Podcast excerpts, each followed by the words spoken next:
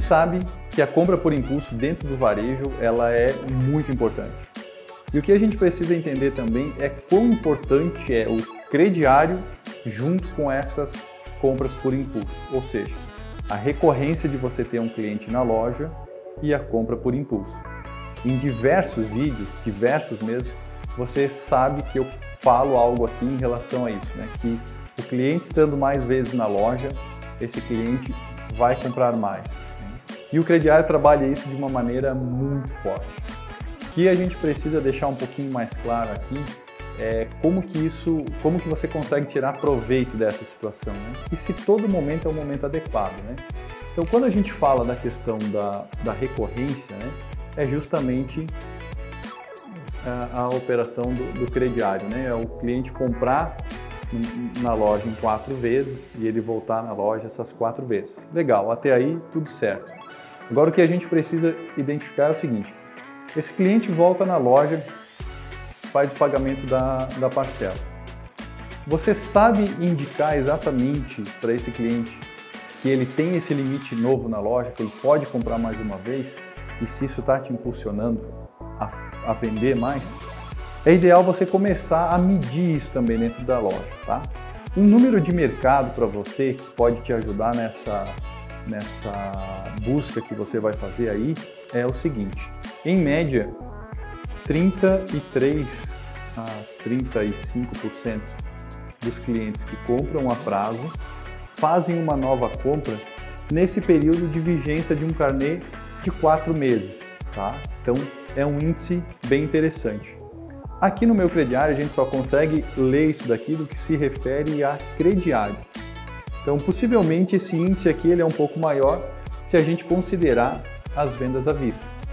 Então, a gente pode induzir aqui você a começar a conversar com o seu cliente no momento do pagamento da parcela que ele tem um limite liberado.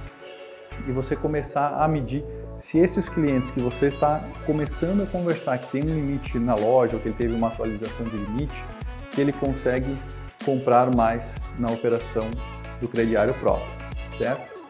Além disso, pessoal, a gente tem que estar é, um pouco é, com a visão de mercado também, olhando um pouco mais a médio e longo prazo.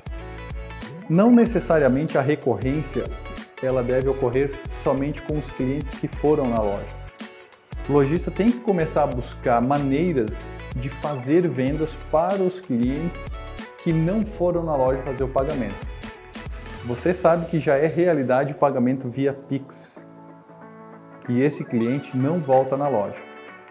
A gente percebe aqui, dentro da nossa operação, que mesmo o cliente que compra a prazo e paga via Pix tem um bom volume de recorrência, de recompra na loja. Por que, que isso é interessante? É a gente expor isso aqui para você. É interessante porque você saiba que nem sempre o cliente está indo na loja pagar e comprar, mas o que leva ele pagar e comprar é realmente o relacionamento que ele criou com a loja. Então esse aspecto está fazendo com o seguinte: o cliente ele tem a facilidade em pagar e ele volta na loja para comprar por ter a facilidade em pagar. Então esse aspecto, pessoal, vale bastante vocês terem uma atenção especial e olharem para a situação de como está a sua venda recorrente para os clientes que você está informando o limite, então esse é o ponto número um. E para os clientes que você está cobrando, que você está recebendo, aliás, via Pix, como é que está a recorrência desses clientes? Mede aí e comenta no nosso vídeo aqui, ok? Grande abraço, boas vendas e até a próxima!